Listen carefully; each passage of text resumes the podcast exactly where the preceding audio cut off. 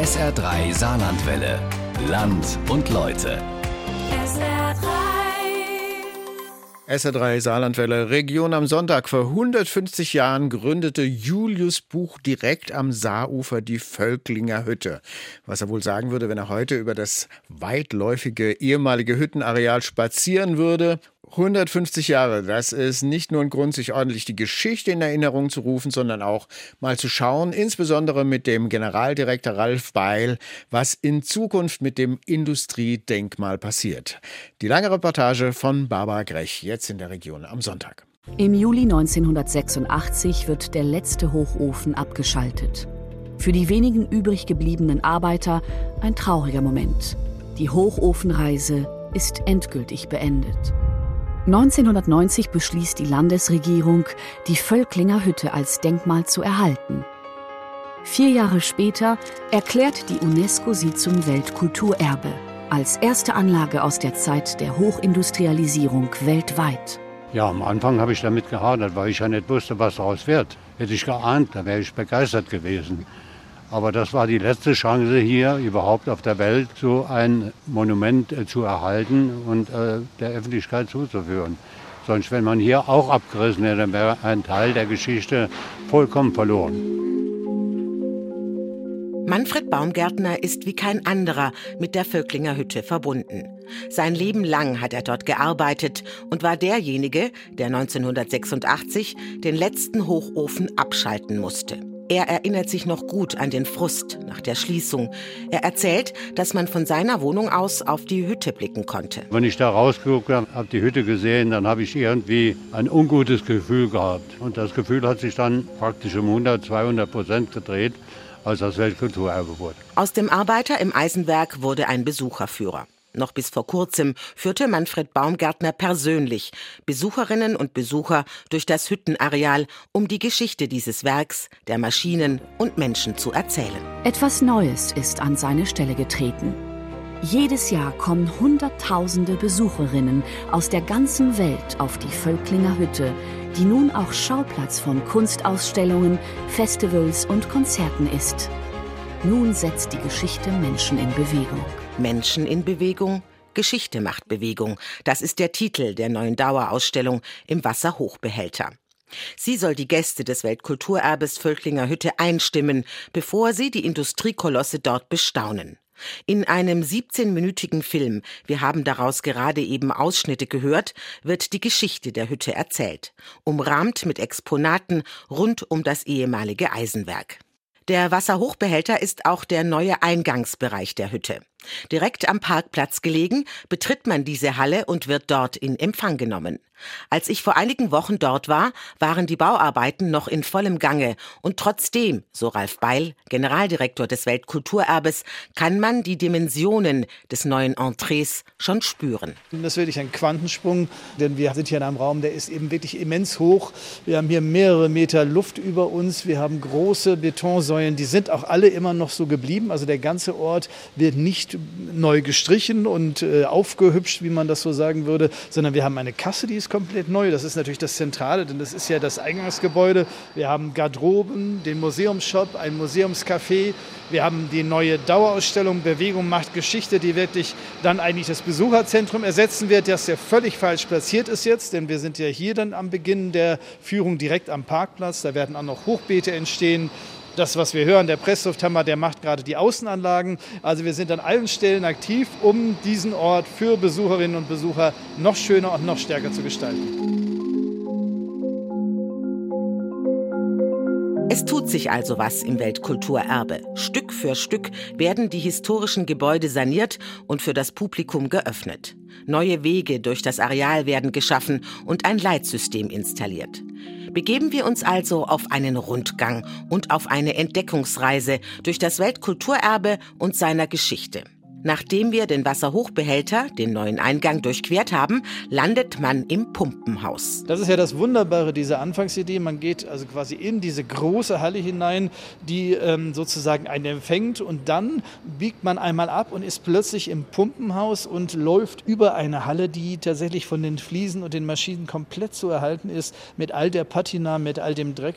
Und man läuft nicht nur trockenen Fußes, sondern auch erhaben über diese Geräte und hat sozusagen schon die erste große Einstimmung zu unserem Ort, bevor man dann eben über einen Steg, der außen noch sich windet, in die Gebläsehalle hineinkommt. Also tatsächlich eine neue Art der Annäherung, die wir so bisher nicht hatten.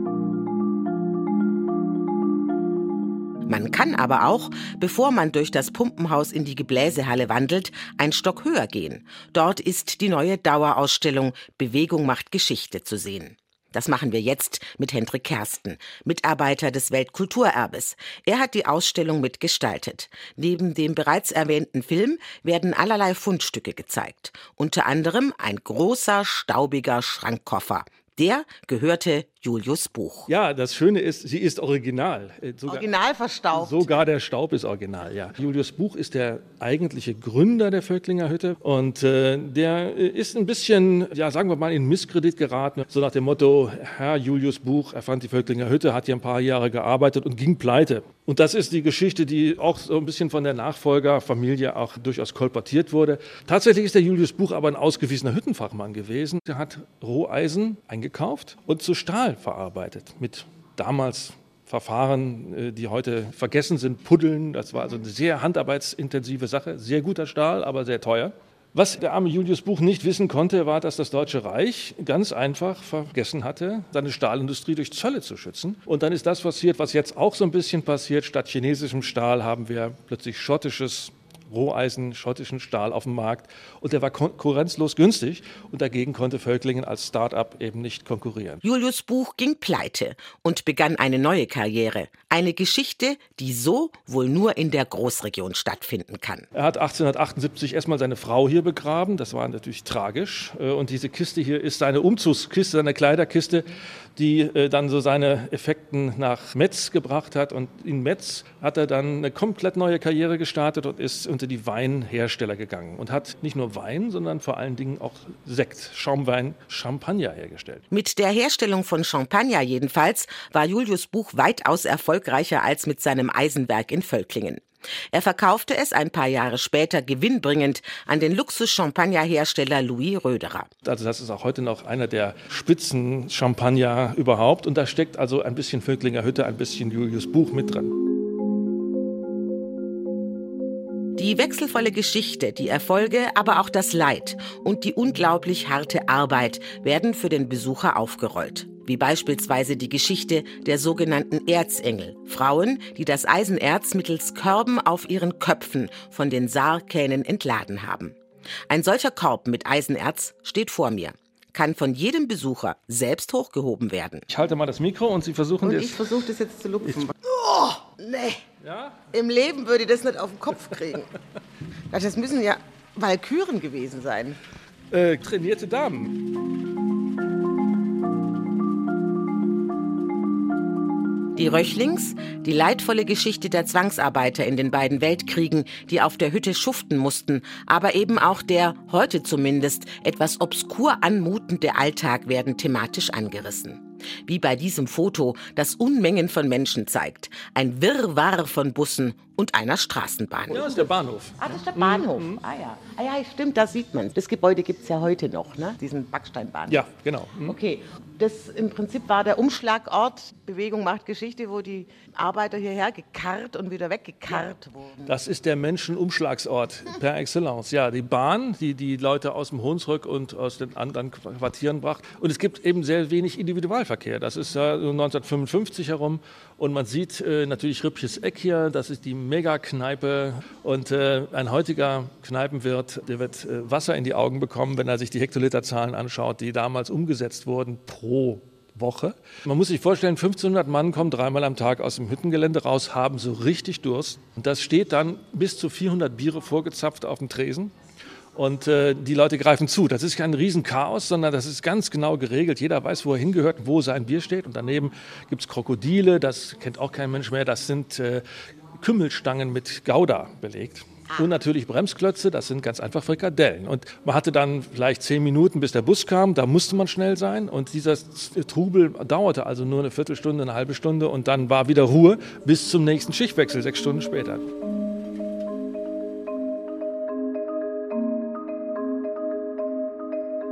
Solche Geschichten, aber eben auch Informationen über die ambivalente Persönlichkeit des Hermann Röchling, Besitzer der Hütte, nimmt man dann mit auf den Rundgang durch das Weltkulturerbe. Wir sind jetzt auf dem Weg zum Sinterkühler, auch ein neuer Ort. Und äh, wir sind jetzt auch auf einem neuen Weg sozusagen, der demnächst dann begehbar ist. Diese Wege, erstmal, das ist ja äh, unglaublich kompliziert, weil das so ein Riesenareal ist, die Leute im Prinzip in der Spur zu halten. Genau, aber aus dem Grund bin ich sehr froh, dass wir es jetzt nach drei Jahren geschafft haben, weil wir eben vor allem auch das Geld durch ein Programm der EU bekommen haben. Und damit haben wir natürlich jetzt verschiedene Wege gemacht und eben vor allem auch das Leitsystem. Das wird jetzt im Herbst installiert und damit sollte man eigentlich in der Lage sein, einerseits sowieso den Hauptweg zu finden. Also wie komme ich in die Gebläsehalle, von der Gebläsehalle in die Sinteranlage, dann zur Hängewagenwerkstatt und so weiter und so fort. Das heißt, der, der große Groß der Anlage ist wirklich dann inklusiv und mit allem ausgestattet, sodass wirklich Rollstuhlfahrer oder auch Leute mitgucken oder so überall hin können. Aber eben es gibt ein paar Wege, die wir dann noch zusätzlich erschließen, weil es eben wirklich ungeheuer aufregend ist, über den Sinterkühler zu gehen und die Rampen und das wirklich zu erfahren, wie der Weg des Materials war. Satte 5 Millionen Euro hat das Weltkulturerbe Völklinger Hütte von der EU bekommen aus dem REACT-Programm, das nach Corona den Tourismus wieder anfachen soll. 5 Millionen Euro für ein paar neue Wege? Nein, nein, das Programm hat natürlich ganz viele Komponenten. Wir machen gerade einen touristischen Weg, denn es geht dort vor allem um touristische Zielsetzungen über die Kokerei. Wir sanieren dann dafür auch die Kokerei, die da drunter ist. Also wir haben immer mehrere Motivationen gleichzeitig. Äh, Ertüchtigung der Anlage und natürlich dann Aktivierung für die Besucher. Auch ganz toll. Man kann wirklich auf der Kokerei demnächst gehen und kommt dann in den Betonkohlenturm. Da werden wir den Betonkohlenturm so ertüchtigen, dass man bis ganz oben hingehen kann. Da haben wir eine neue Aussichtsplattform auch für unsere Besucherinnen gemacht. Also das sind alles Dinge, die wir das React-Programm machen. Es sind insgesamt, ich würde sagen, zehn Projekte oder so, die wir damit gefördert bekommen haben. Und äh, eben so ein Leitsystem kostet ein paar hunderttausend, die wir natürlich aus der Portokasse im Betrieb normal nicht bezahlen können. Viele Leute sind im Irrglauben, UNESCO-Label heißt, okay, dann wird das von der UNESCO gefördert. Es gibt keinen einzigen Euro von der UNESCO.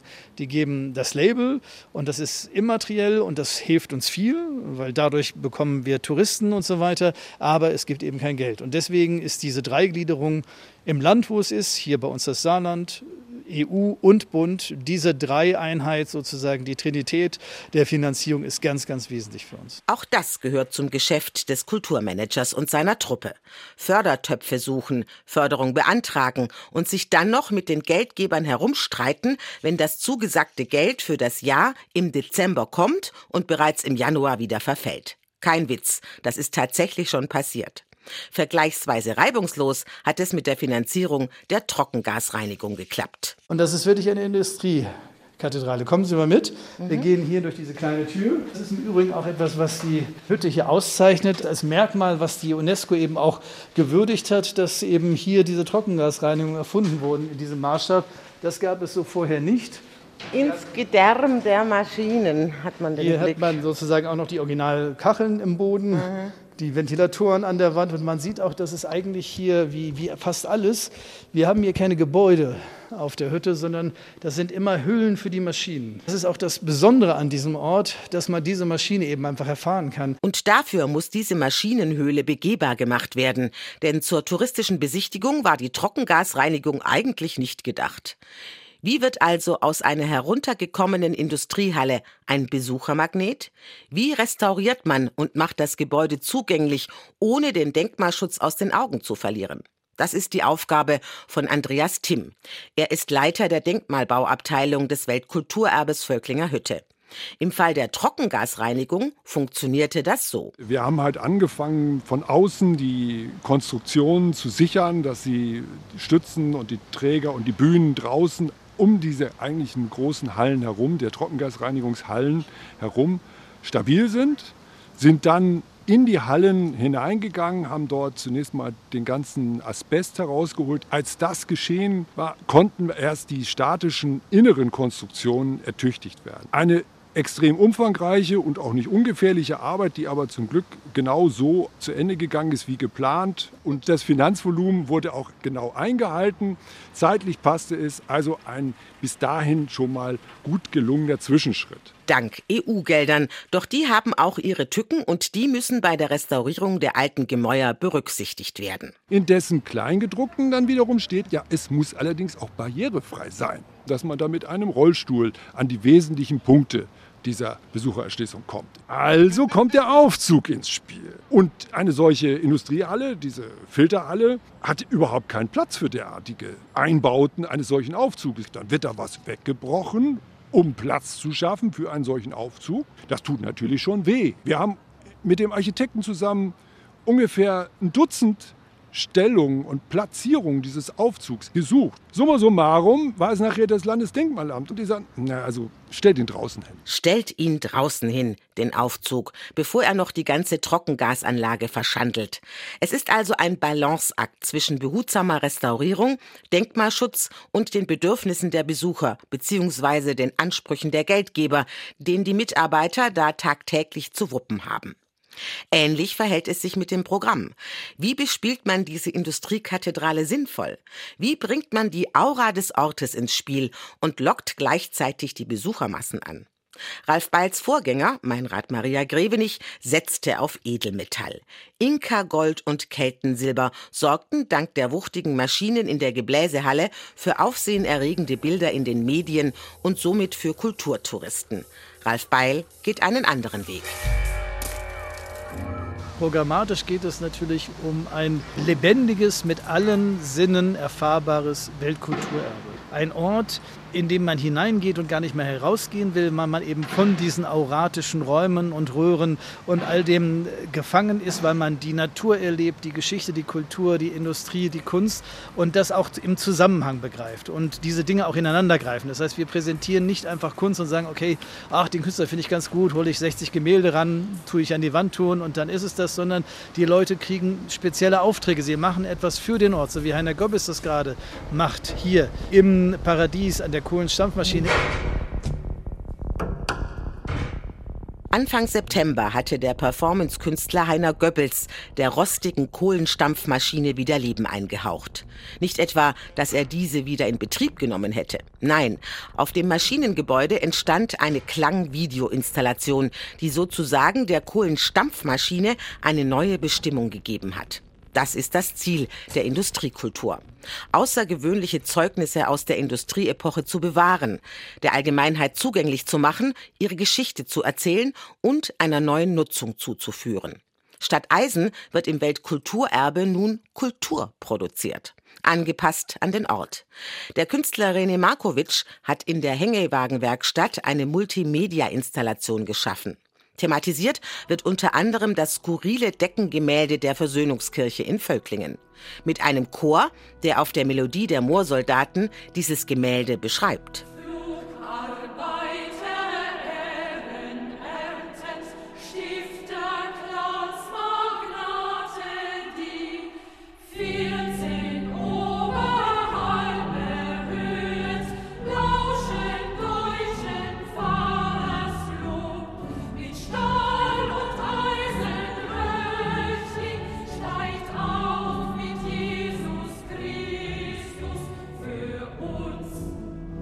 Was läge da näher, sich als Besucher diese Versöhnungskirche und die Stadt Völklingen noch anzuschauen?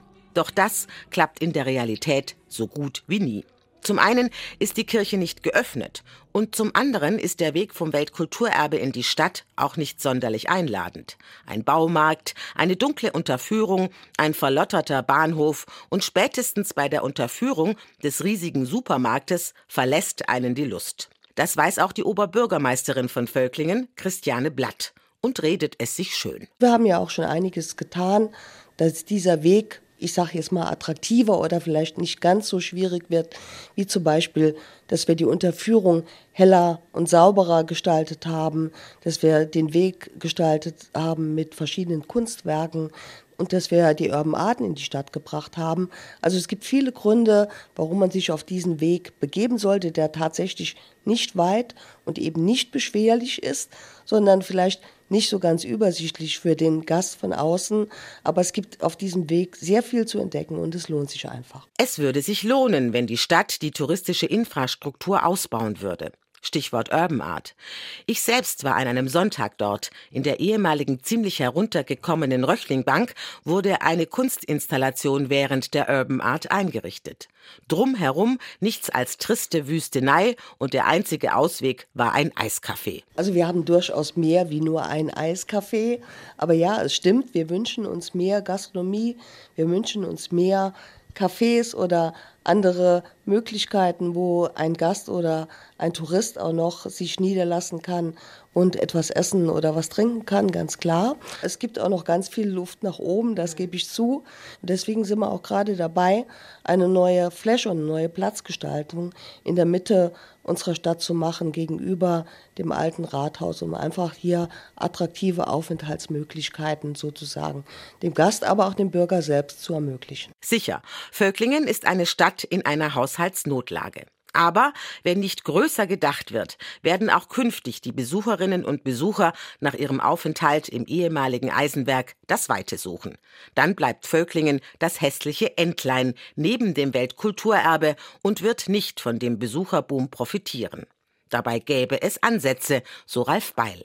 Die Meisterhäuser auf der Werdener Seite zurückzukaufen, darin Radpensionen oder Restaurants zu eröffnen der freien Kulturszene die ehemaligen Gebäude des Eisenunternehmens gratis zur Verfügung stellen und damit Leben in die Stadt zu bringen oder das ehemalige Gästehaus von Saarstahl zu aktivieren. Das wäre ein wunderbarer Begegnungsort für die Völklinger. Da muss man mit Saarstahl sprechen. Das ist sozusagen äh, hinter den Saarstahlgebäuden dann in einem sehr schönen Park gelegen. Wäre ein wunderbarer Meeting Point für die Völklinger oben mit Kamin und allem. Also es gibt schon Orte, aber es, es hieße Beziehungen knüpfen, Netzwerke schaffen, versuchen Geld aufzutreiben. Ob das die Völklinger auf die Reihe kriegen? Fraglich. Momentan scheint es eher so, als richte man es sich im Elend gemütlich ein. Ralf Beil jedenfalls setzt bei einem großen Problem nicht auf die Kommune. Es geht um die Gastronomie. Die ist schon seit Jahren, sagen wir mal bescheiden, bis nicht vorhanden. Bei meinem Besuch gab es im Biergarten noch ein paar vertrocknete Wurstbrötchen und Brezeln. Das kann es nicht sein. Zumal im Wasserhochbehälter, dem Eingangsbereich, auch noch ein schniekes Café Gäste anziehen soll. Doch einen engagierten Gastronomen im Saarland zu finden, ist schwer.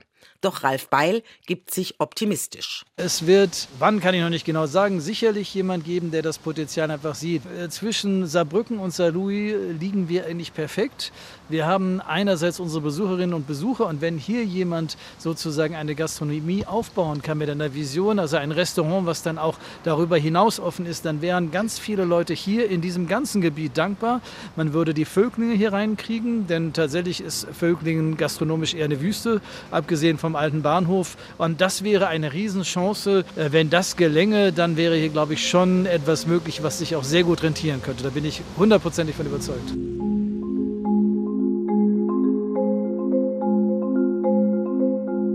Es gibt also noch viel zu tun, auf vielen Baustellen. Ohnehin ist dieses gigantische Industriedenkmal nie fertig. Das ist wie bei einer Kathedrale. Ist man einmal durch, fängt man mit der Restaurierung wieder von vorne an. Das Weltkulturerbe ist also ein Ort der ständigen Bewegung und das nicht nur baulich gesehen. Wir leben im Anthropozän, im menschengemachten Zeitalter und das kann man fast nirgendwo anders so gut erklären, erleben, erfahren wie hier im Weltkulturerbe Völklinge Hütte, weil es eben als ehemaliges Eisenwerk genau dafür steht, für all das Gute und Schlechte, was passiert ist. Und gleichzeitig ist natürlich da auch sehr viel Leid durch Zwangsarbeit und Kriege, Granaten sind hier produziert worden, Stahlhelme im Ersten Weltkrieg. Das heißt, diese ganze Verdrängung Verdichtung zeigt sich hier wirklich exemplarisch. Das ist ein Ort für nicht nur deutsche, sondern auch wirklich europäische Geschichte mit der besonderen Rolle vom Saarland zwischen Deutschland, Frankreich im Kern. Und all diese Aktionen dienen dazu, eigentlich immer wieder neue Facetten von diesem Ort sichtbar zu machen. Eine Mammutaufgabe für ein Mammut-Industriedenkmal und seine Macher. Eines aber, so der Besucherführer und ehemalige Hüttenarbeiter Manfred Baumgärtner, hat das Weltkulturerbe bereits geschafft. Aus dem Schandmal, das viele seiner Kollegen nach der Schließung am liebsten gleich abgerissen hätten, ist ein Ort geworden, auf den sie stolz sind. Ja, ich bin stolz, dass es das überhaupt noch gibt. Ich bin äh, unheimlich stolz. Und auch äh, die, die Vöglinger, die früher alle dagegen waren und so, die sind heute, wenn sie Besuch bekommen von außerhalb, da kriegen sie immer, komm, wir zeigen euch unser Weltkulturerbe. Dann ist es ihr Weltkulturerbe. Ne? Trotz aller Veränderungen ist die Völklinger Hütte weiterhin ein Ort der Bewegung. Ein Ort des permanenten Übergangs, der kulturellen Grenzüberschreitung, an dem Vergangenheit, Gegenwart und Zukunft sich vereinen. Kulturstadt Roheisen, Geschichte und Zukunft des Weltkulturerbes Völklinger Hütte. Die Langreportage von Barbara Grech auf SR3 Saarlandwelle. SR3 Saarlandwelle. Land und Leute. SR3. Regionale Features auf SR3. Immer sonntags um 12.30 Uhr und als Podcast auf sr3.de.